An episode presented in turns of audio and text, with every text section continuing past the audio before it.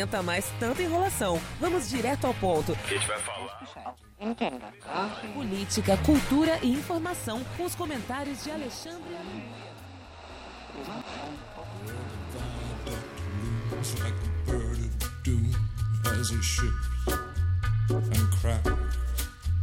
Where secrets lie in the border fires and the humming wires. Yeah, man, you know you're never coming back.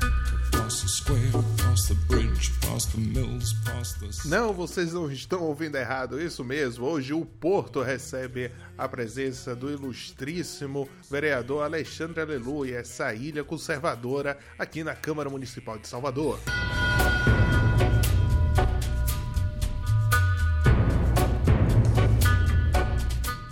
No episódio de hoje, nós vamos bater um papo sobre diversos assuntos e muitos dos posicionamentos do vereador. Você vai conhecer um pouquinho mais dessa pérola baiana.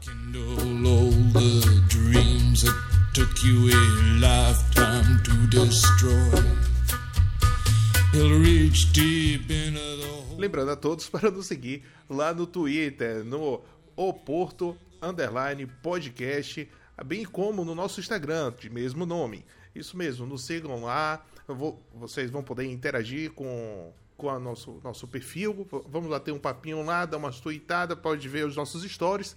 E também, aproveitando aqui o ensejo, vão lá no apoia.se barra Oporto, repetindo, apoia.se barra Oporto, e você poderá contribuir com o nosso projeto, isso mesmo.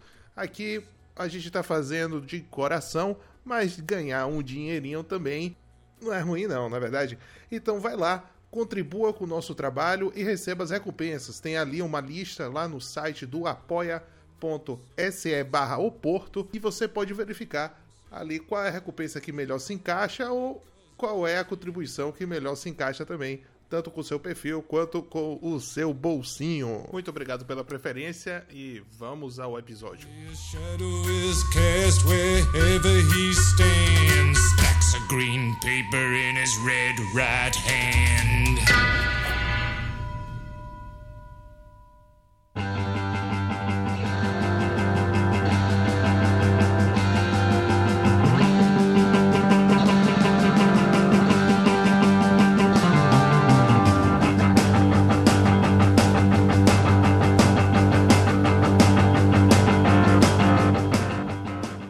Alexandre, é, você tem um podcast, o, o Direto ao Ponto, né? Já está há algum tempo aí na, na, na rede, trazendo os comentários, tanto do, daqui da localidade, né? Daqui da, da região de Salvador. Eu também sou de Salvador. E engraçado que na, na minha busca antes de começar o nosso projeto, o Porto, eu, eu pesquisei, né? Por, por podcasts aqui, por alguns podcasts Uhum. conservadores e até mesmo perguntando para alguns amigos, nenhum soube me responder. Assim, eu fiquei até é, feliz quando eu descobri o direto ao ponto. Né? Eu fiquei muito feliz. Eu falei, olha, já tem alguém que já começou aqui com Pô, obrigado. essa empreitada. E o- a- os assuntos que você traz, os seus comentários e tudo mais, são bem pertinentes, né? à à atual situação que nós estamos. Mas assim, para quem ainda não te conhece, é, se puder fazer uma pequena introdução, uma apresentação aí sobre você. Não, show de bola. Vamos lá. Primeiro, Uhum. pô, prazer aí estar no, no, no Porto, né, no programa de vocês.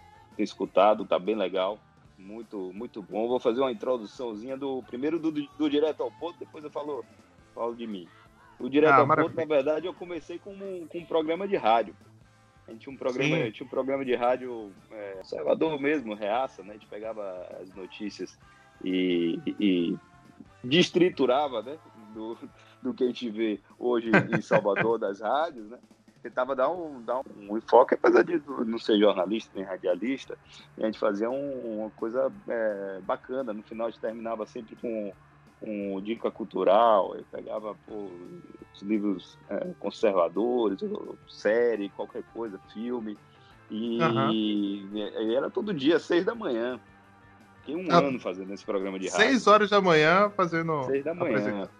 É, no, Maravilha. No, no 100.7. Na, na- aí é- é, terminou que que a rádio parou, né? Fechou.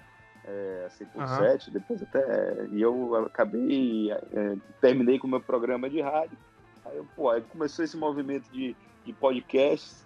E aí eu pô, vou, vou, vou, montar um também, né? Aí eu já tô no 18 episódio lá. Tem bastante coisa. Aí, mas às vezes eu, é, é difícil ter tempo de gravar. E quando eu consigo um tempinho, é, eu sempre gravo aí um, um episódio e tenta pegar as, as notícias locais tal. A gente faz, um, a gente faz um, um, como eu fazia na rádio, local, depois nacional, pega um internacional, depois dica cultural, para ver se a gente é, pô, espalha um pouquinho de, de, conservadorismo aí, mesmo sabendo, não é ideologia, mas é muito mais a virtude aristotélica, né, a virtude política da prudência, mas é, qualquer, a gente sabe que qualquer coisa, é, em deserto, qualquer, qualquer aguinha mineral tá bom, né? Então, ah, mas a gente tenta fazer, manter uma qualidade boa. É claro que eu sei que a gente tenta também dar uma comunicação mais, é, mais simples, né? Para passar alguma, alguma coisa para essa galera jovem. Tem muita gente querendo estudar aí do, é, e sem referência, né? É, é iniciando, né, os passos do, no conservadorismo. É. Exato, exato. Pô, minha, aí falando um pouquinho da minha, minha jornada, Sim. 30, 36, né? 36 anos. Deve ter muita gente aí de fora que escuta nosso podcast, esse, podcast aí. E aqui a, gente sabe que a Bahia é um lugar é, complicado de, de, de, a gente defender o, o que defende. Muito mais até por, o, pelo estamento do que pela visão do, do povo real. Né? Povo. Exato. É, o, o, povo oficial, até usando um termo aí que o Felipe Martins usa muito, uhum. o povo oficial aqui é muito forte, né? muito incrustado. No, então é difícil furar bloqueio, difícil defender o que a gente defende, ainda mais na política. Aí eu acho que é mais difícil ainda. Mas eu, a gente tenta, tenta fazer um trabalho é, legal lá na, na Câmara de Vereadores de Salvador sou vereador, primeiro mandato. E, pô, tô aí, né, lutando todo dia, cada dia um, um leão lá. Meio que sozinho, a gente tenta trabalhar, pô. É, a, a vida, a jornada de um conservador é uma vida solitária, né? Ainda mais aquele que busca é, conhecer cada vez mais, estudar cada vez mais. É, é o que o próprio Flávio Mogutz, né, ele disse no, no sempre no, no podcast dele, de que, olha, vou lhe ensinar como perder amigos, né? Então... Pô, cada, cada, dia é uma aprovação, né? Você, é. Como você vê todo mundo contra, contra o que você pensa, né? Todo mundo oficial, você todo dia está sendo provado. Não, uhum. tem, não tem, você tem que ter muita força moral para ter certeza, não, estou fazendo certo. É, e aí, um pouquinho da minha jornada intelectual, nada de me vangloriar, mas na faculdade, ali com 20 e poucos anos, comecei minha, minha vida aí sendo liberal, né? Liberal, meu, até meu libertário, meu né? jovem, jovem só faz besteira mesmo. Mas de qualquer é. forma, pô, é, é, até ser liberal naquela época ali, no final da década de 90, começo dos anos 2000, era, era a solidão intelectual até muito maior do que hoje. Pô. Não tinha WhatsApp, não tinha nada, não tinha nada que juntasse alguma comunidade intelectual. E uhum. você na faculdade era sozinho. Aprovação, então, de provação é, moral, é, você acaba criando um, um, uma couraça, né? E Sim. depois fica mais fácil, lógico. Agora, claro, com a vida pública, a aprovação é, é, é, é mais exposta. Né? Os holofotes estão todos né, voltados a, a você, seu posicionamento, e tem muito dedo apontando. Olha, não diz isso e faz outro, né? Tem toda essa tem que ter força, né? Se você também criar uma retórica, como o pessoal aí do, do Novo, desses partidos aí de esquerda, para mim é de esquerda, né? Progressista. É, é progressista. Você, você, se, é, você, você tem sua imagem triturada, né? Então você tem que, tem que ser incisivo. Primeira coisa, incisivo na retórica.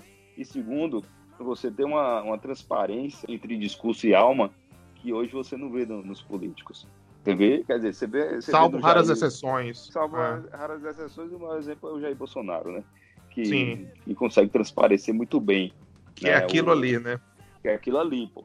Você tem um. É, isso aí é um pouco do discurso moderno e separar a alma do, a alma do discurso. Isso é muito presente hoje na, na política brasileira, né? Pô, todo mundo com aquela voz impostada, querendo separar o discurso, o discurso é isso, o discurso é aquilo. E são raros os políticos que, que transparecem o que sentem, né? Eu acho que isso, isso é o diferencial hoje. É, e isso tem, tem repercutido nas redes sociais, justamente essa questão da, da, daquilo que se fala e aquilo que se faz.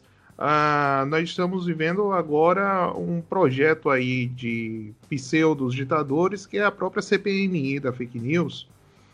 Eu, eu, acho que foi o próprio, não lembro se foi o Felipe Trielli ou se foi o Bernardo Kister, que falou o seguinte: que Brasília foi a, é, para o, o, político se refugiar do povo, né? E as redes sociais levar o povo de volta para perto do político. Então, agora que está tudo mais exposto, né? A pessoa tem um deslize ali na fala ou nas ações e acaba sendo exposto. O, o, a pressão popular está cada vez maior em cima da classe política. O que deve acontecer, o que deve ocorrer de fato, e não aquele marasmo, pelo menos assim eu, eu vejo, não aquele marasmo que antes tínhamos aqui no país, né? Pô, os, o problema é que os políticos lá, lá, lá em Brasília estavam acostumados com com a, arquitetura soviética de lá, né? Que não, uhum. não, não, não, tem, acho que até acho que foi, eu vi algum podcast falando isso, não, uhum. não dá para não dá para acreditar em cidade que não tem boteco na esquina, tipo Brasília. Pô, não tem nada, então fica ali aquela coisa afastada, todo mundo numa bolha. E aí não querem, não querem rede social, né? Não querem que o, o mundo real chegue, chegue na, na porta e bata na porta dele, pô, você está fazendo besteira. Então, essa CPMI da censura é isso. É o cara, os caras estão criando a blindagem. A blindagem, ó, é, caia fora daqui, senão eu vou te perseguir. Né? É, é, é, basicamente isso, pô. Resumindo em pouquíssimas palavras. E, é. e, e, o impressionante é que tem pouco político falando isso, né? Porque tem muito. É, isso eu falo Brasília, Estado e câmaras municipais. Uhum. Pouquíssima gente falando a verdade, falando claramente o que está acontecendo. Eu, é, o, é, o, que eu volto a falar, o discurso impostado, separado da alma, o cara lá, não, é fake news, é bonitinho, aparece no, no, na Globo News, então eu não posso falar de contra fake news e aquela coisa toda, né?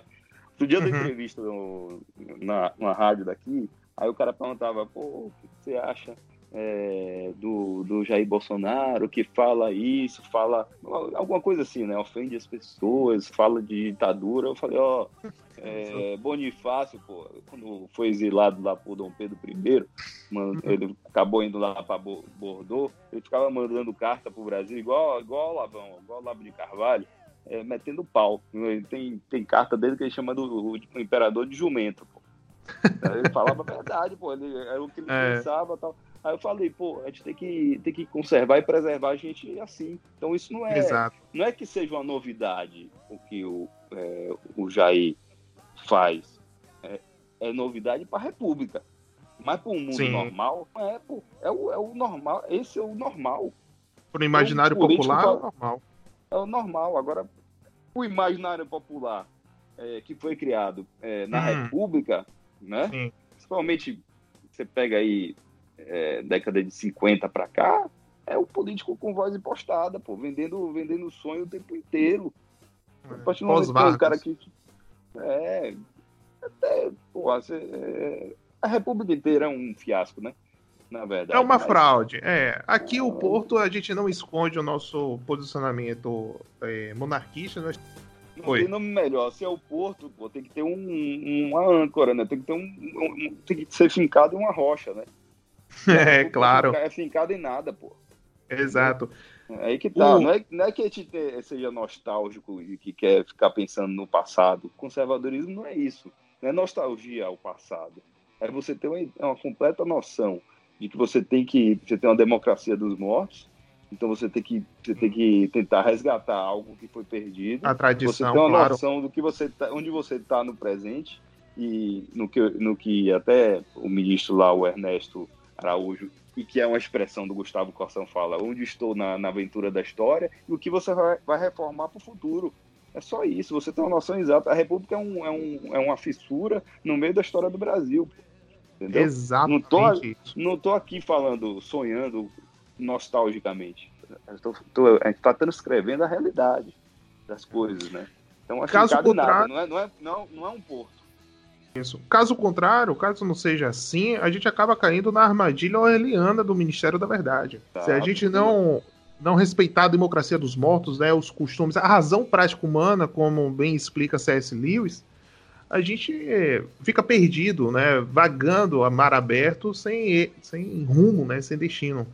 É, e, e, e para mim o maior porto do Brasil é, tá sendo, de certa forma, está sendo perdido, mesmo com vitória eleitoral, não, ainda não está sendo resgatado, Uhum. É o cristianismo, não tem pra onde correr. O Brasil é, o Brasil é forjado pela, pela Santa Igreja, entendeu? É, aqui é quando chega a caravela chega aqui não é com um símbolo na, nas velas do de, de pau Brasil nem nada, é o símbolo dos templários. Isso aqui, entendeu? Isso aqui é fincado nisso. Então, a partir Exato. do momento que você cria uma, uma ideia é, é, como um navio à deriva no meio do oceano, simplesmente a deusa da república, é não fincada em nenhuma ideia cristã, não fincada no cristianismo, então não tem noção de verdade, não tem noção de nada. As pessoas não, não têm por que se, se apegar a nada. Mas, de certa forma, isso está ainda arraigado no, no, imaginário popular brasileiro, principalmente no interior, do, no Brasil profundo.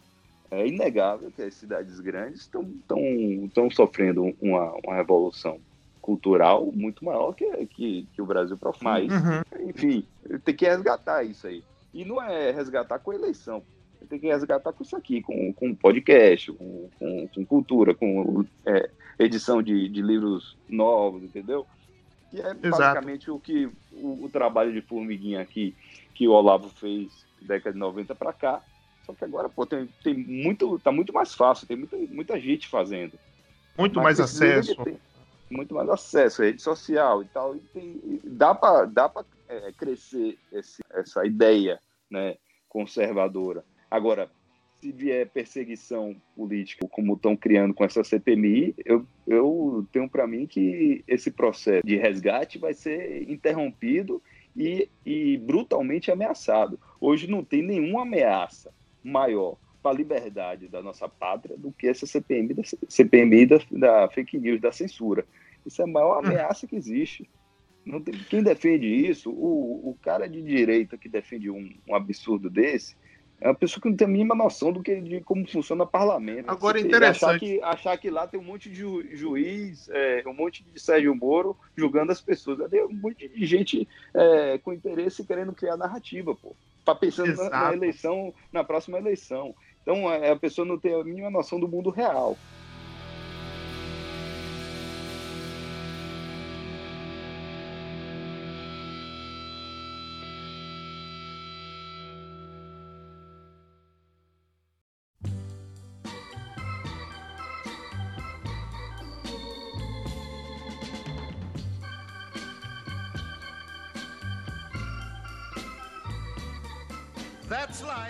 Interessante você falar isso, Alexandre, porque é, acompanhando aqui as repercussões de. A gente está gravando aqui na quarta-feira, no dia seguinte a, a entrevista do, do Alan do Terça Livre, eu vejo a, a, a, a reação de alguns é, autodeclarados direitistas, né?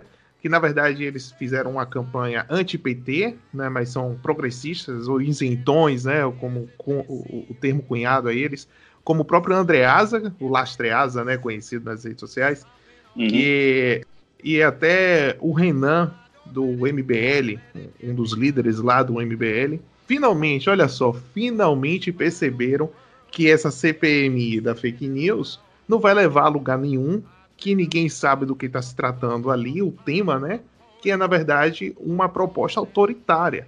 E eles finalmente perceberam isso. E que eu acho curioso, é, trazendo até aqui a teoria da mera coincidência, que o, o Flávio, o Flávio Mogtz, junto com o Evandro Pontes, é, trouxeram no podcast recente lá do Guten Morgen, essa teoria da mera coincidência, que logo quando o, alguns perfis, né, como do Loen, como do, do Irã lá do Ninguém Se Importa, até mesmo do Left Dex lá da, da no Twitter, é, eles aumentaram exponencialmente os seguidores, né? Eu vi. a própria Terça Livre aumentou os doadores, né? Então, olha uhum. só, esse pessoal que leva porrada todo dia dessa direita chucra do, do Twitter, agora tá falando: olha, não, essa CPMI que eu defendi ali semana passada.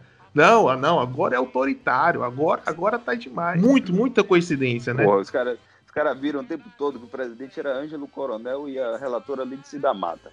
Então, é, nós, nós baianos temos um pouquinho mais de. A gente saiu na frente disso aí, né? Então é. a gente já enxergava que boa coisa não era. Independente disso, pô, é, é não enxergar o mundo real. Sim. É não ter a mínima noção do que, do que, de como funcionam as coisas. Pô. E, e tá na cara que é perseguição. Agora, hum. se eles continuarem chamando o pessoal ali, tipo o Alan, como, como o Alan fez, chamou, eu tenho certeza que Felipe Martins vai dar uma sova nesse pessoal. e vai, vai, continu, vai continuar e crescendo, crescendo. É bom, bom pra gente, vai, vai, vai crescer os seguidores do, do Felipe, vai crescer os seguidores. Se Frota tá fazendo propaganda de graça aí pro. Fazendo merchan. É, é, pô, pro, a, pro Romanini lá, pro pessoal, é. pô, aí é, é bom pra caralho, pô. Entendeu? Ah, interessante falar do Romanini. Um, um abraço pro Romanini. Eu vi que você lá no, no Twitter, você postou uma, uma foto com a camisa, né? Se não me engano, do, do Império. É... Comprei a camisa do, do soldado, do Imperador Soldado, pô, do, do Dom Pedro I. Eu, eu falei lá pra ele, é, pra mim, é o, é o maior, maior brasileiro aí que teve é Dom Pedro I. É lógico, Bonifácio é, tem suas qualidades e tudo. Inclusive, eu tô fazendo até uma sessão especial lá na, na Câmara de Vereadores semana que vem, dos 200 hum. anos do retorno de Bonifácio, né? Com o Rafael Nogueira. Sim, sim, eu tô. Na, na, na quarta, que, na quarta que vem. Uhum. Mas, em termos de ação, Dom Pedro I foi, foi um monstro. O cara colocou para correr pensamento napoleônico, ditatorial, totalitário das cortes no Rio, depois Sim. colocou para correr aqui na Bahia, o pessoal colocou para correr no Piauí, colocou para correr no Maranhão, depois foi lá no Pará e botou para correr. É, sendo que no Rio foi ele mesmo. Ele pegou o navio, foi lá e botou os caras para correr. Entendeu? E aí, depois disso tudo, não, não contente, é, vai lá o irmão dele, também impõe o mesmo, mesmo, mesma cosmovisão napoleônica lá no, no, em Portugal. Ele vai lá, pega o navio, vai lá e bota o cara para correr também, o irmão. E dá um sacode, é. é então, para mim, isso aí é isso tudo até os 36 anos, né? Ele uhum. morre com 36 anos. Então, o sujeito fazer tanto pelo, pela nossa pátria. Com, tri... É, com a minha idade, né? 36 tempo. anos, em tão pouco tempo, é realmente é um monstro. É um patriota. Agora, é. infelizmente, nossa, nossa história aí é muito é deturpada, né? O negócio é, é feio, sabe? Sim. Que é tudo ensinado errado. Aí quando eu vi a camisa lá, pô, não tem como não. Aí eu, pô, essa aqui eu vou comprar. Abraço pro Romaninho aí. Pô, boa, boa e sucesso aí no, no, no empreendimento dele. Muito, Mestre muito, do capitalismo. Muito legal, é, as camisas estão tão legais. Aí eu fiquei ainda de postar uma foto com a camisa, ainda não postei. Depois eu posto. É. Maravilha. E eu percebi em relação à sua relação lá no Twitter é que você conseguiu descobrir, né? Você descobriu como é que funciona aquela ferramenta, né? E o que eu vejo do, dos nossos deputados lá na CPMI, o pessoal não, não sabe para onde vai, como é que funciona. Ou, é, chegou a ser até triste ver a condição de alguns deputados que estavam arrotando sabedoria, né? Estavam ali sendo arrogantes em seu próprio seu, seu, seu próprio o, o pensamento tacanho ali, sem saber como funciona um direito um Twitter, né? Como é que funciona até mesmo um apoia-se perguntaram trocentas vezes lá pro Alan. E assim, como é que você recebe dinheiro? Como é que você recebe dinheiro? E o Alan pacientemente ali explicando. E eu vejo isso com bons olhos, ah, tanto é, você, um jovem político, né? Você está aí no seu primeiro mandato, e já sabendo como funciona, já co começando é, é, a se relacionar, né? Com, com o pessoal lá do, do Twitter, com os perfis, e conversando e trocando ideias. E nós vemos isso também em alguns outros políticos, não todos, infelizmente. Né? É. Não todos, até mesmo o próprio, o próprio deputado federal, o Luiz Felipe, ele, ele ele é bastante ativo nas redes sociais, mas ao que parece, assim, é, eu, eu, tenho muita simpatia por ele, principalmente pelas propostas que ele trouxe, como uma reforma federativa, né? Da mudança de zonas eleitorais, né? Uma mudança, uma reforma eleitoral para distrito, se não me engano. Eu vejo que ele, que ele traz mais um, quase que um tom professoral, né? Ele uhum. chega, né? E com, tal qual um professor, ele vai e, e dá a sua análise ali. É, então eu não sei muito, muito bem se é a assessoria dele ou se é ele mesmo que está ali postando. Mas eu acho interessante essa nova dinâmica que está tá tendo, esse contato nas redes sociais, que, que estamos tendo com o, os políticos interessados, né? É, na verdade, eu enxergo o seguinte, o, o, o Twitter, né, falando aí das redes, é, o, é a plataforma mais caótica, né, pelo menos por enquanto, né? O que é bom. Hum. Né? Um, tem um autor chamado Taleb, né, Nicolas Taleb, que fala do, de, do conceito de antifrágil, né, que seria, seria mais ou menos isso. É o Twitter é mais, é a, a, plataforma mais antifrágil. Ou seja, é, é, que, é que é menos controlável. E também é a forma, é, é a forma que você tem que é, se comunicar mais diretamente. E não falando mal aqui do, do Luiz Felipe, que para mim é um deputado até, tá fazendo um grande um mandato. Trabalho foi Recente Mas... ele foi. Desculpa, ele foi. Recente ele foi agora como vice-presidente, se não me engano, da comissão da reforma política. Então não, ele, tem feito. Ele tá fazendo um bom, bom mandato, ele, ele, ele, é, ele é, é, muito preparado, né? Mas é, às vezes o, o, político, diferentemente, tem que saber separar. O político não, não é, um, não é um, um professor. Né? Na política você tem que construir os símbolos, você tem uhum. que marcar os símbolos. E às vezes os símbolos é, são construídos com frases é, fortes e curtas, é, diretas e, e, às vezes polêmicas, e às vezes até um pouco extremas. Tem um livro chamado Ganhar de Lavada, do Scott Adams, que indica muito, hum. é o Felipe, Felipe Martins até. É, uhum. O cara, cara é, é um americano que fez aquela, que faz aquelas tirinhas, aqueles quadrinhos, o Gilbert, e, e ele, e ele e ele analisa lá a campanha do Trump. Né?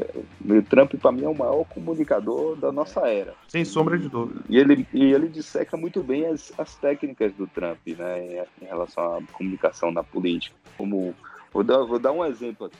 Ele Sim. usa o, o exemplo do, do muro. Ele, primeiro, ele começa eh, na campanha, ele chega, vou construir um muro. Aí foi aquele absurdo, um muro, um muro de ponta a ponta. Então ele pegou vou construir o muro de ponta a ponta. Aí, pronto. O assunto no, no, nos Estados Unidos virou o muro.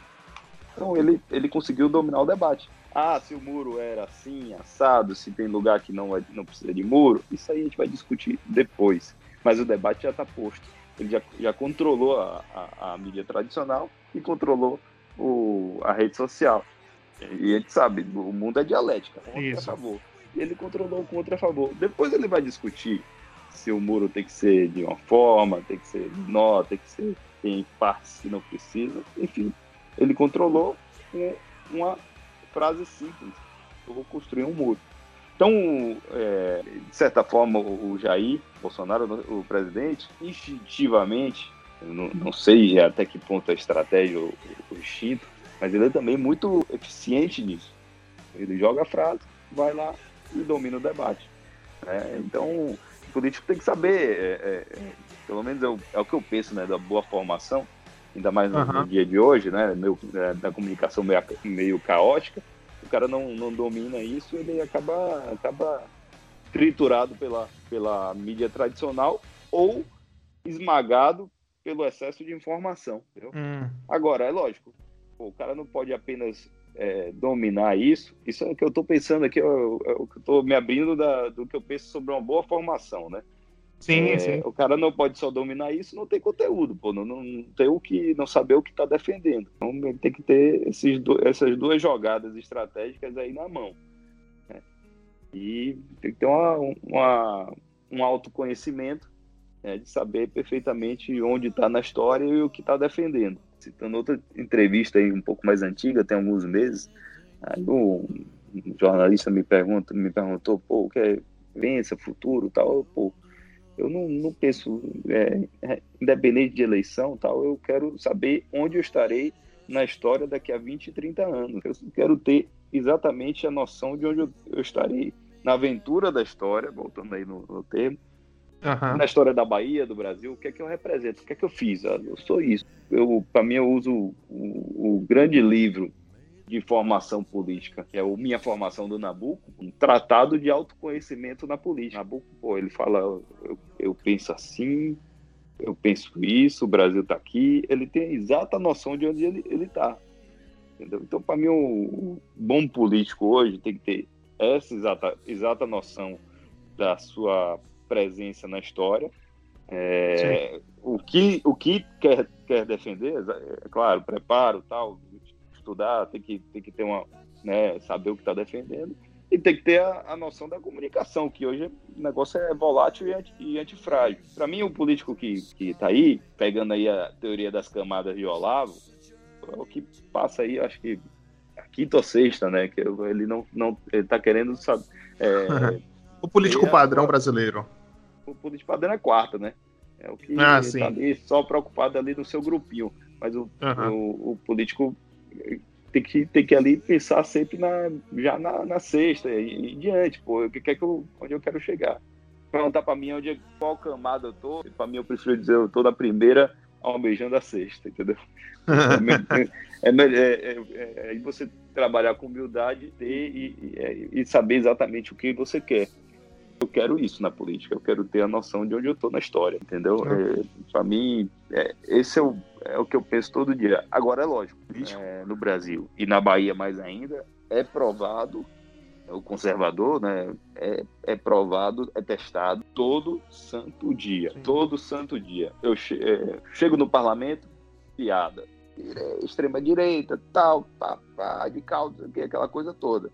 Mas uhum. quando você chega, você chega no, nos lugares que tem pessoas é, comuns fora do povo oficial, as pessoas pô, concordam. É você ser provado. É o termômetro oficial, ali, né?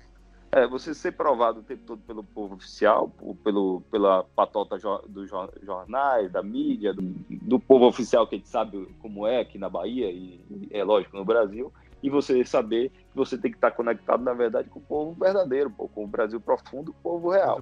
Então, é você estar tá focado nisso.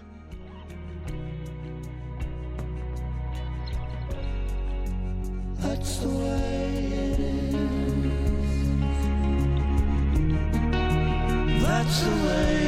is. So many miles to walk. That's the way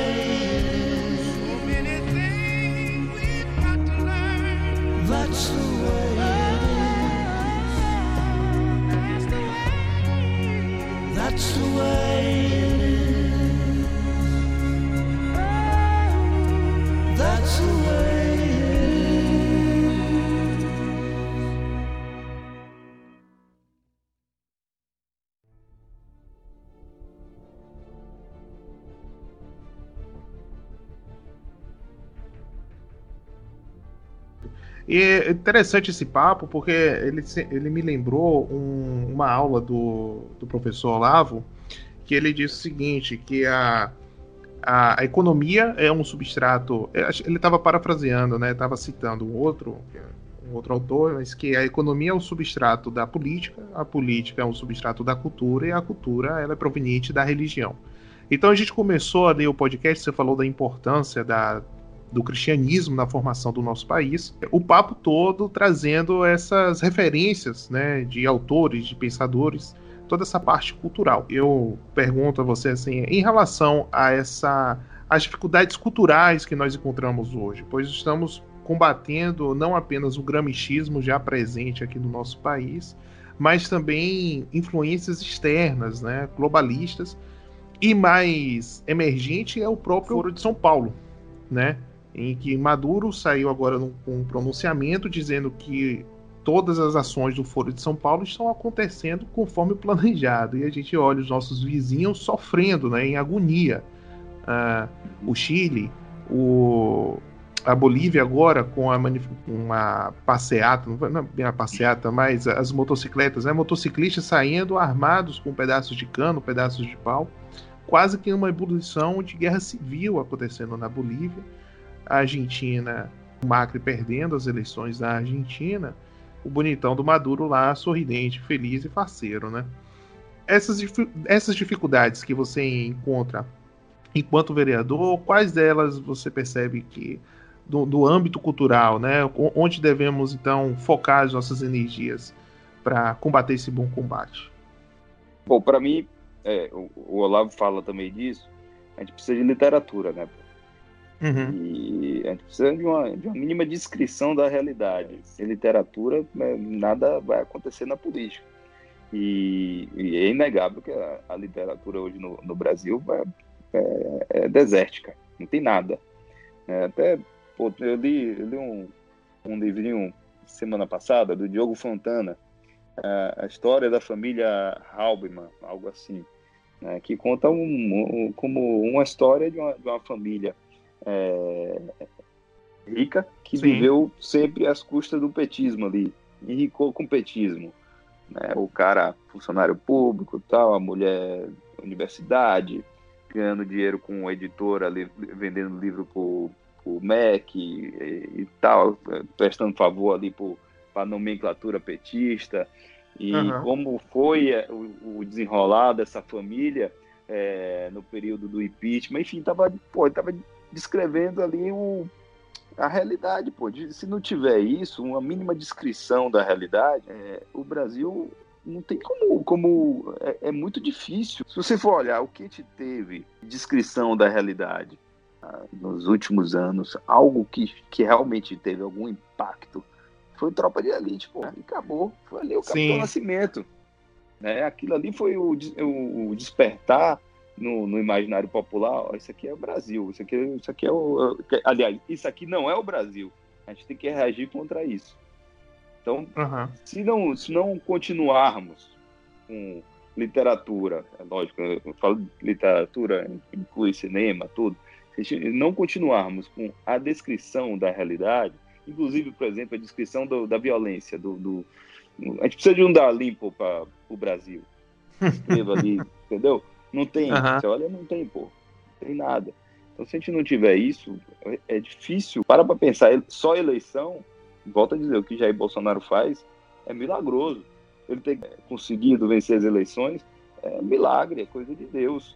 Né? Sem sombra num de deserto, Num deserto de descrição da, da realidade. Sem a grana que o Trump tinha, sem é, nada, é sem nenhum apoio, sem nenhuma TV, sem nada, realmente nada, só rede social e WhatsApp, é um milagre gigantescamente maior do que, a, por exemplo, a vitória do Trump. Então ali sim, realmente é, é, é, Deus dando a segunda chance, porque o Brasil estava tava realmente indo para o caminho do abismo com o Foro de São Paulo.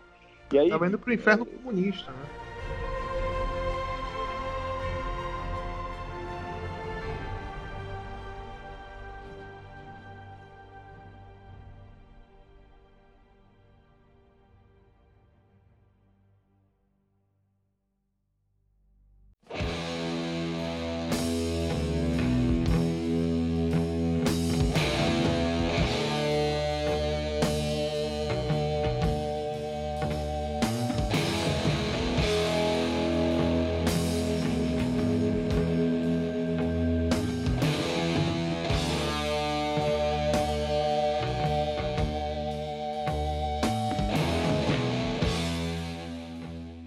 Saindo da parte cultural e indo para a parte aí dos agentes da história, instituições, hoje realmente o maior inimigo do Brasil, da nossa pátria, é o Foro de São Paulo. E se é, o governo Jair Bolsonaro não enfrentar diretamente essa ameaça, é, isso pode ficar muito ruim para o Brasil. Para mim tem que enfrentar como criminoso, né? Tem que enfrentar, e o Olavo tem dito isso, tá, é, tá, batendo nessa tecla há décadas. Tá batendo muito e, e eu não tenho dúvida que vai chegar aqui no Brasil essa, essa agitação revolucionária é, e, e, artificial, como está acontecendo no Chile. Não tenho dúvida que vem para o Brasil e arrisco um pouquinho, como eu já falei no Twitter, falei outro dia no discurso lá na Câmara. Não ah. duvido que comece aqui na Bahia, porque aqui hum. é o lugar que a polícia militar é obrigada a ficar é, de braços é, atados. ah, devido realmente nosso... o, o PT não deixa a polícia fazer nada. Com qualquer, você vê as manifestações que, que, o, que o Partido dos Trabalhadores fazem em Salvador, os caras pegam 100 pessoas e trancam o Iguatemi, que é a via principal, é. digamos assim, a artéria principal do trânsito da, é. da cidade. E os Interrompe caras param a cidade fluxo, isso. um dia inteiro com 50 pessoas e nada. Às vezes, não, já vi coisa 20 pessoas parar uma cidade de 3 milhões de habitantes. Então, se isso acontece, imagine o que pode acontecer. Para mim, é, é, muito, é muito provável que aconteça aqui. Outra coisa, é uma cidade grande, extremamente aparelhada por movimentos sociais, ainda financeiramente saudáveis, com, com grana, e, enfim, pode eu não duvido que comece aqui. Como, como começou lá, eu fiz até um paralelo com, com 2013, começa também aqui, começa com a revolta do Buzu em 2008, acho. 2008, as. As, as agitações é, de 2013 começam em Salvador, começam com a revolta do Buzu aqui. É feito é, um então, ensaio é, aqui. A gente já tem um histórico é, e eu não duvido, eu volto, já falei isso algumas vezes e volto a falar, pode sim começar aqui. Então, não próprio, duvidem. O próprio livro, ah, com certeza, olha só, é, o próprio por, livro. Por trás do, da máscara aí do. do por trás da máscara do Flávio Mogos é uma chabrosca de livro. 500 e tantas páginas, 400, quase 500 páginas, uma coisa assim. É, mais de fácil leitura, né? Que ele ali esmiuça bem, mas é uma leitura fluida. É, ele fala que as manifestações aqui tiveram pequenos ensaios antes, né, da, lá de, de São Paulo, né? Uhum. Então teve alguns pequenos ensaios no Brasil, mas que estava ali imitando o Occupy Wall Street lá dos Estados Unidos. Exato. E eu vejo, a gente, é assim, os caras são ambiciosos, mas faltam criatividade, porque eles ficam repetindo a mesma estratégia. Então aqui o Foro de São Paulo está fazendo a mesma coisa, uh, na América Latina, ensaiando ali, né, deixando a nossa fronteira é, ali sobre aviso, né, praticamente sobre aviso, e ao mesmo tempo, de novo, a teoria da mera coincidência, um óleo de origem venezuelana, se eu não me engano, né, como uhum. foi constatado pela UFBA. A UFBA é. falou e o restante do Brasil ficou calado, né? Calado, Mas calado. esse óleo é, de origem ainda que não foi é, é, divulgada, né? Mas a investigação está bem avançada pelas últimas notícias. É, tudo indica, acho que você, você falou no seu último episódio. Não, presidente, o presidente falou que afirmou que foi crime, né? Que é criminoso na entrevista para Record. Né? Lógico, uhum. ele, não, ele não, não fala ainda o, foi o quem? criminoso, mas é, ele, quem foi o autor. ele afirma categoricamente que, é, que foi ato criminoso. Eu não tenho um dúvida, não. É a teoria e, da olha... coincidência, né? É, teoria da mera coincidência. E olha só essa grande coincidência. Logo no litoral do Nordeste, próximo do verão, onde há um, um volume absurdo de turistas, né, tanto do Brasil quanto de fora. E justamente no Nordeste, onde o, o nas, na eleição presidencial, o presidente Bolsonaro ele teve. É, não conseguiu né, a, a quantidade de votos maior do que o seu oponente, do que o Haddad assim, na maioria né, da, das, da, dos estados. Então, é, ali já mostrando um perfil, digamos assim, não que eu, não que eu confie muito nessas urnas eletrônicas, né?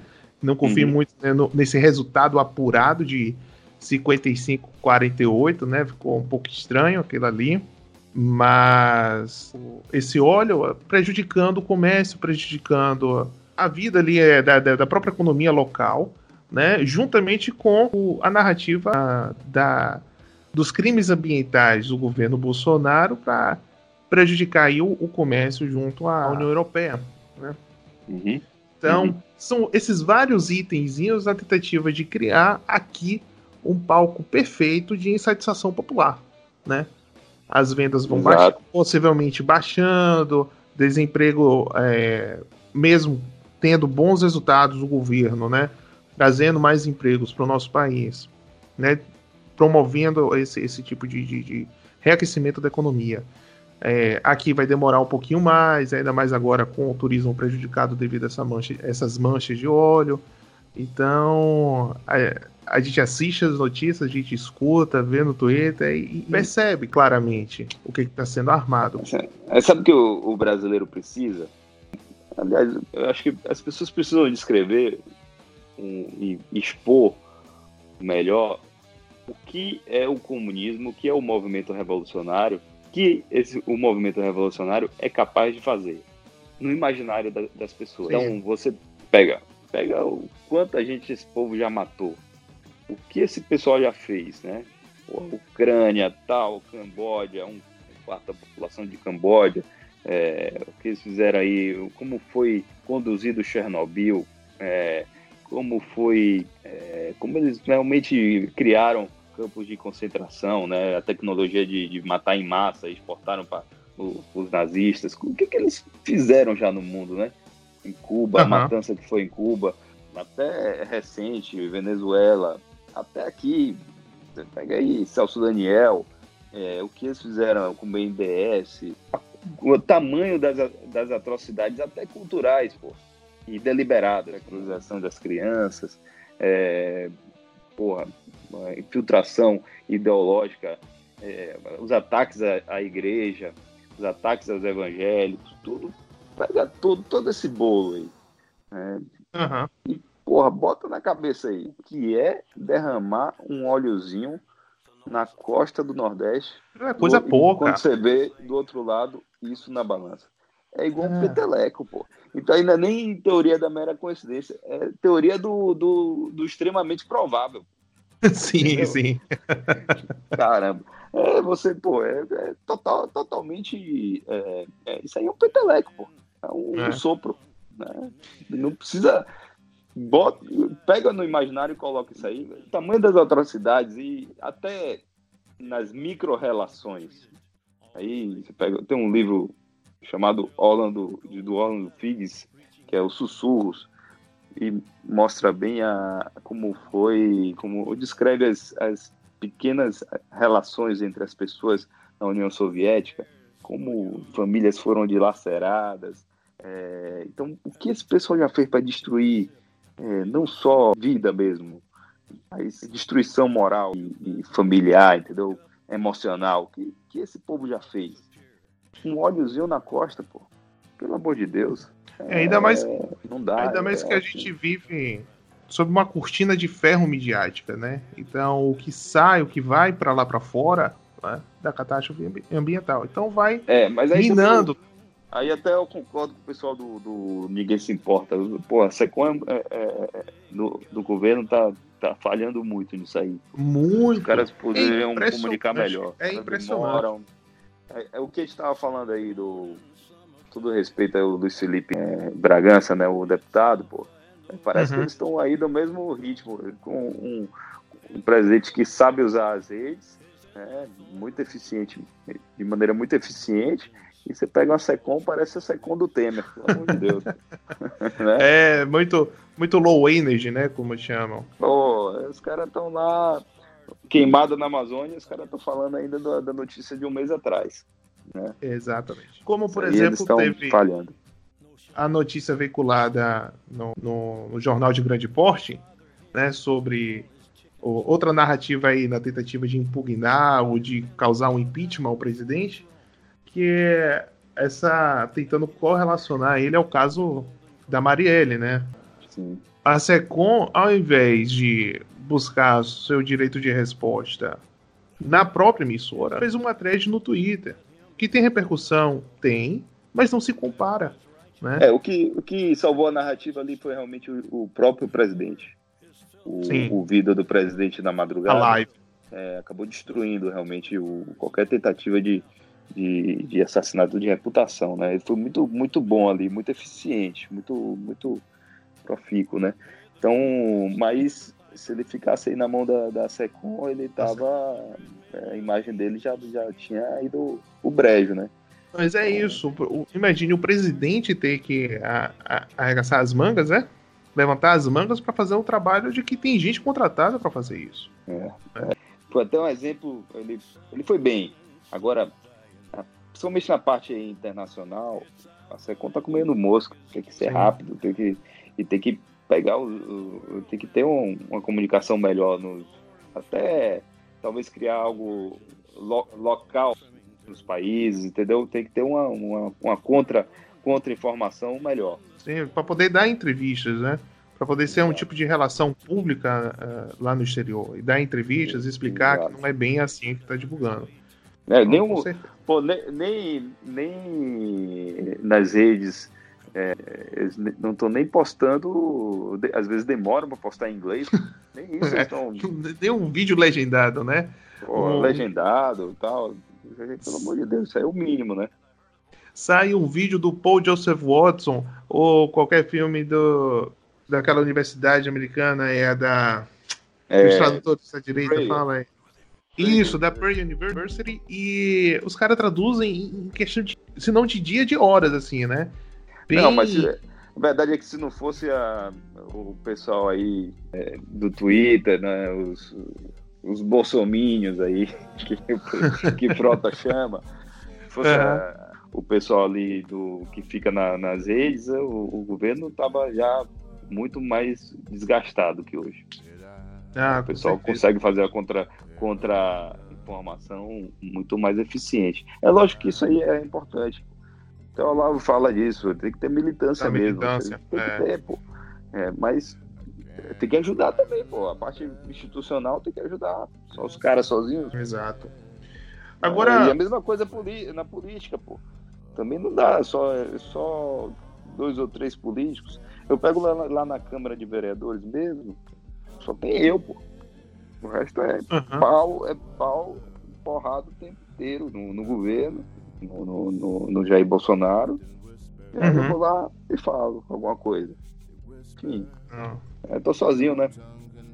É, mas sozinho. assim, eu vejo, eu vejo, Alexandre, que esse quadro ainda vai mudar aqui na Bahia o mais, mais breve do que a gente imagina.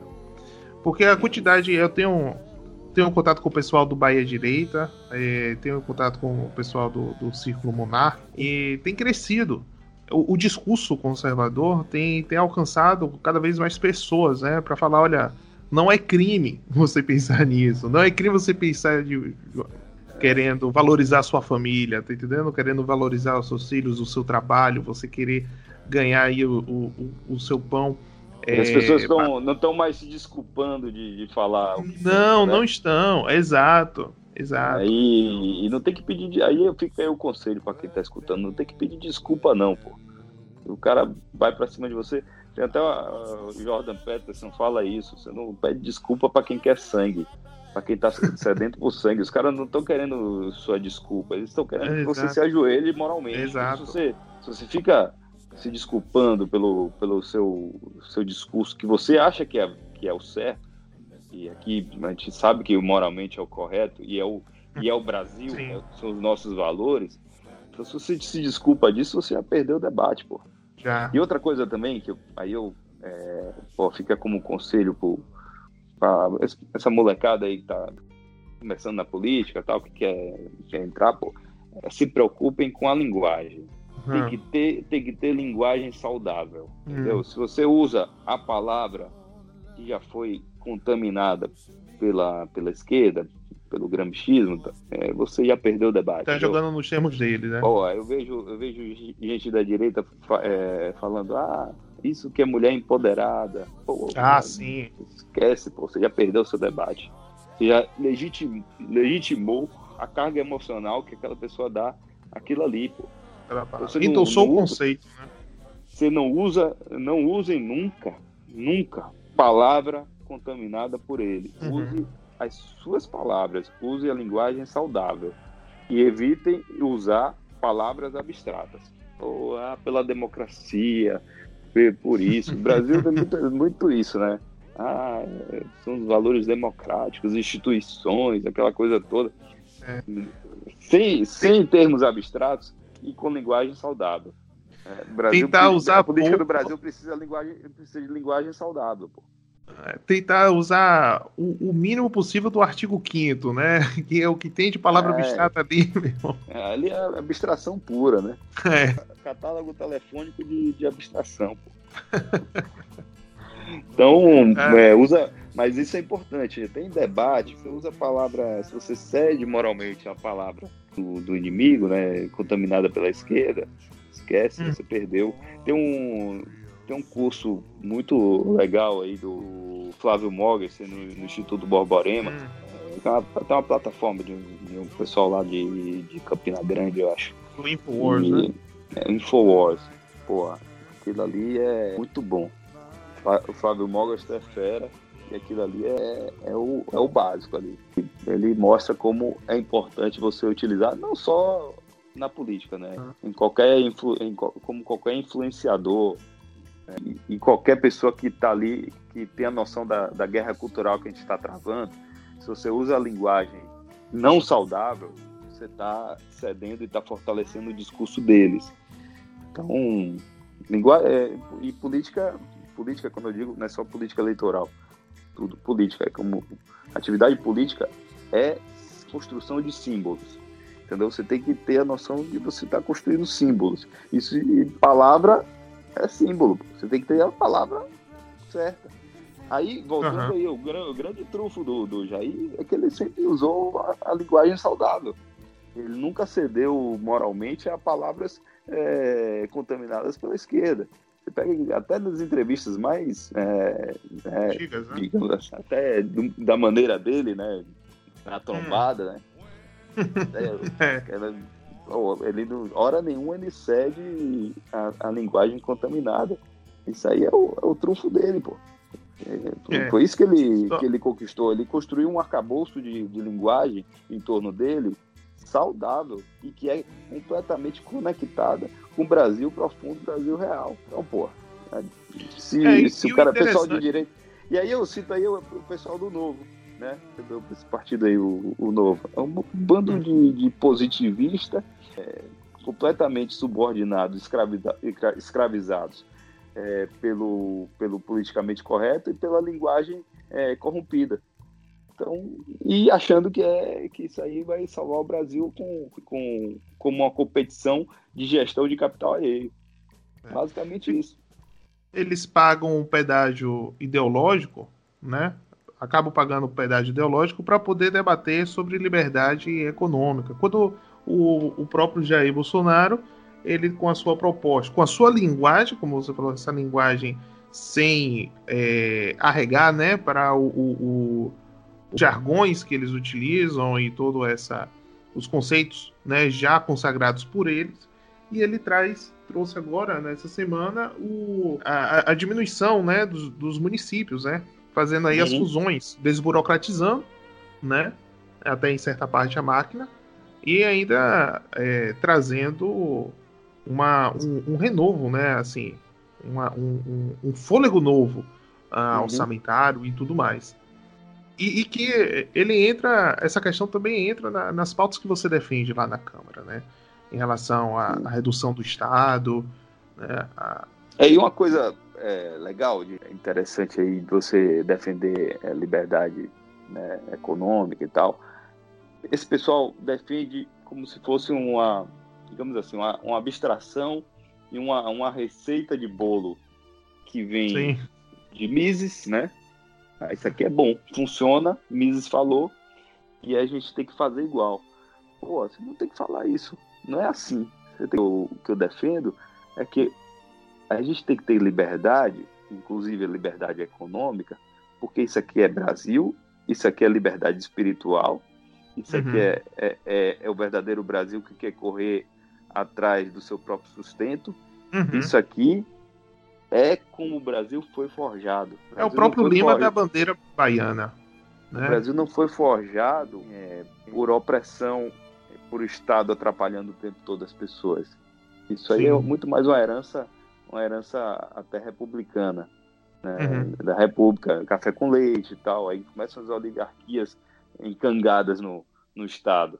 Mas se você olhar realmente o que é o Brasil, o Brasil é isso, é liberdade. Pô. O empreendedor é o espírito correr livre, né? atrás. Né? É muito mais espírito livre. É lógico que tem suas, seus desvios, mas é muito mais espírito livre do que totalitarismo estatal e burocracia estatal, pô. Então, Sim. defender isso é defender o Brasil. Aí eu, eu sempre é, chamo, né, nesses, nessas discussões, nesses, nessas defesas, pô, o Visconde de Cairu. Outro dia eu falei, pô, o que Jair Bolsonaro faz com a nossa economia, de desburocratizar, tirar custo de habilitação, tal, baixar imposto, uhum. isso aqui é, a gente não vê essa direção, esse direcionamento para a liberdade econômica no nosso, no nosso país desde Visconde de Cairu, verdade? Uhum. É tão, de maneira tão forte, né? E, pô, uhum. isso aí, de certa forma, isso é conservadorismo. Isso é resgatar o que tem de bom, isso é, é, ser, é, é, resgatar também a liberdade espiritual das pessoas, né? que é o que nós somos forjados, né? O cristianismo, é, eu, volto a falar, essa é a nossa cultura. É isso, é, é eu, eu defendo a liberdade econômica por isso, fincado, aí usando o título aí, num porto, né?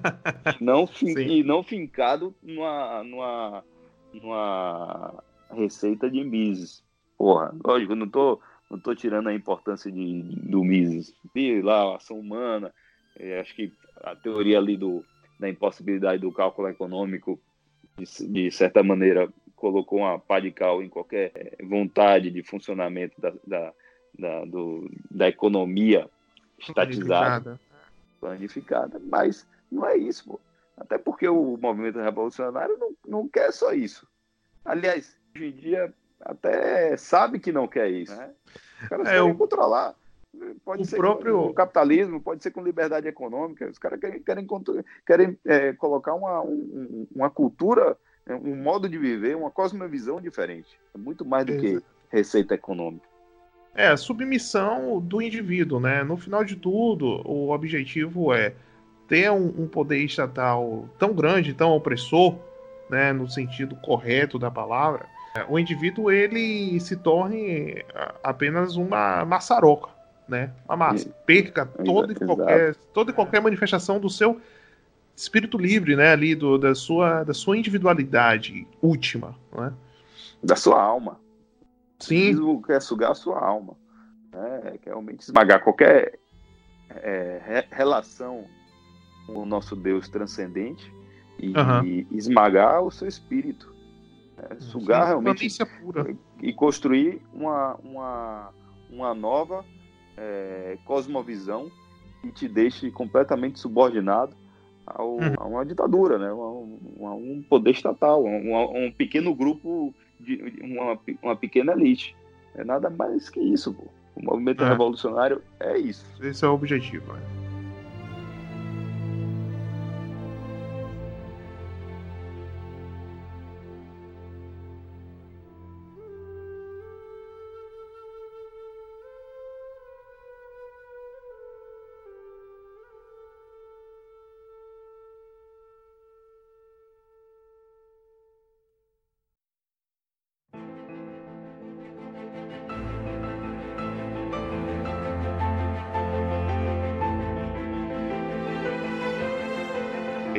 Papo tá bom, uma hora. Tô, tô até temendo pela sua bateria aí. Boa! A gente batendo papo aqui, eu tenho, aqui deu uma hora de gravação. Foi papo demais, rapaz. Isso bom, vai dar um trabalho para editar. Caramba.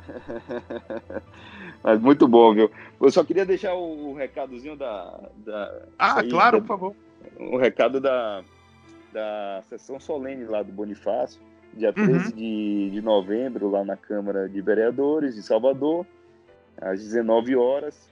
Tá todo mundo convidado, quem, quem é de Salvador. Um, a gente vai passar o, o filme do Bonifácio. Tem um discursinho lá meu e, e aí, por fim, o Rafael Nogueira, o professor Rafael Nogueira, para poder falar. E é, para mim é um, é um grande historiador. Vai ser, vai ser bem interessante. Então, quem for de Salvador, da região metropolitana está convidado aí. O professor vai ser, vai ser legal. Muito boa iniciativa, muito boa iniciativa trazer para a Bahia, né, essa, essa personalidade sim, tão sim. icônica, e não só do Rafael estou falando, mas do próprio Bonifácio. É, é... Claro. Eu, o, o professor Rafael, ele tem feito quase que um, um, um processo de evangelização, levando a é, palavra de São Bonifácio pelo país. Isso tem sido muito bom para o nosso resgate cultural. Né? Muito a gente está passando muito bom. processo agora de resgate cultural mesmo. Sim, é resgatar as grandes figuras. E o Bonifácio, o Visconde de Cairu, eu, eu criei uma. Lá na, lá na Câmara de Vereadores tem, tem algumas medalhas, né? Honrarias, uhum. que a gente chama. E tem honraria lá, Zumbi de Palmar, Mário Leal. e, e não tinha uma. Não tinha, não tinha Visconde de Cairu. Eu criei, criei recentemente a, a medalha Visconde de Cairu. Então, pô, a gente, a gente, tem um baiano é, que, icônico. Fez, fez, icônico, né? Pô, foi, uhum. Para mim foi, eu falo que foi o primeiro revogaço, a revogação de leis é, uhum. para o bem, né? Para o bem do nosso Sim. país.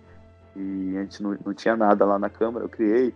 Então a gente sempre tem muita coisa para resgatar boa, né? E a Bahia tem um. A, a independência aqui foi peculiar, né? Foi, é, deu trabalho para Dom Pedro e teve muita, teve muita, muita firmeza de cachoeira, como de Salvador, né? Somente de cachoeira, começa em cachoeira, né? Então foi, foi, foram, foi muita firmeza, porque de certa forma muito distante ali do Rio. E é lógico com, que o Império ajudou, mas foram grandes homens ali para botar o pessoal napoleônico para correr. Muita coisa boa para resgatar pô, na Bahia. E uma pena, agora sem querer me alongar, é uma pena que essa parte da história, voltando aí para a questão da literatura e dela descrever né, a realidade, é, a gente entra em contato, principalmente no, no, nos anos escolares, próximo, na minha época, próximo do vestibular, agora próximo do Enem, com a obra do João Baldo Ribeiro, em que ele vai falar ali sobre o alferes, né? E a gente olha, com, fica com pena, achando ele um, um bobalhão, né? Não sabia o que estava fazendo ali, acabou morrendo por algo que ele nem sabia o que estava acontecendo. Isso é um tapa na cara dos bravos brasileiros que lutaram contra a tirania de Portugal, né? É. Naquele momento. Uhum. Tem, tem, muita, tem muita coisa para ser reestudada aí, o pessoal que sai do, enfim, da escola ali, realmente é. Tem, que, tem que apagar muita coisa da mente para poder reaprender a história, senão se ficar pensando no que aprendeu, acaba não, não conseguindo entender nada. Mas felizmente aí eu, rede social, muita plataforma é, online, tem muita coisa boa. Se, se fuçar, tem muita coisa boa hoje para aprender, né? Para estudar melhor. Antigamente não tinha nada, é o que eu falei. Final da hum. década de 90, começo dos anos 2000, isso aqui era. Brasil era um deserto e, e, quem queria aprender qualquer coisa diferente não tinha o que fazer. Hoje o cara tem, tem uma internet, ele vai atrás. É. É isso mesmo. É, então, Alexandre Luia, vereador aqui da Câmara Municipal de Salvador, eu agradeço pela, pelo tempo que você nos prestou aqui. É, foi um papo muito bom, eu aprendi bastante, né? Eu espero que a gente possa conversar em uma outra oportunidade, talvez até com, com os meus outros dois colegas aqui no, no Porto. E se quiser deixar mais um recado, além do. Não, do... Só, só isso aí. Show de bola. É muito bom o podcast. É, parabéns aí o trabalho que vocês estão fazendo. E, pô, o pessoal aí quiser me seguir, Alexandre Aleluia no, no, no, Instagram, Alexandre Aleluia no, no Twitter, Alexandre Aleluia no Facebook. E Fácil, me segue aí, me, me acompanha. E, aliás, no Twitter é Alex Aleluia. É, porque não, não deu lá, mas me uhum. acompanha que a gente tenta fazer o melhor, viu? Grande abraço Maravilha. a todos. Viu? Maravilha. Obrigado a todos por ouvirem. Valeu, show de bola.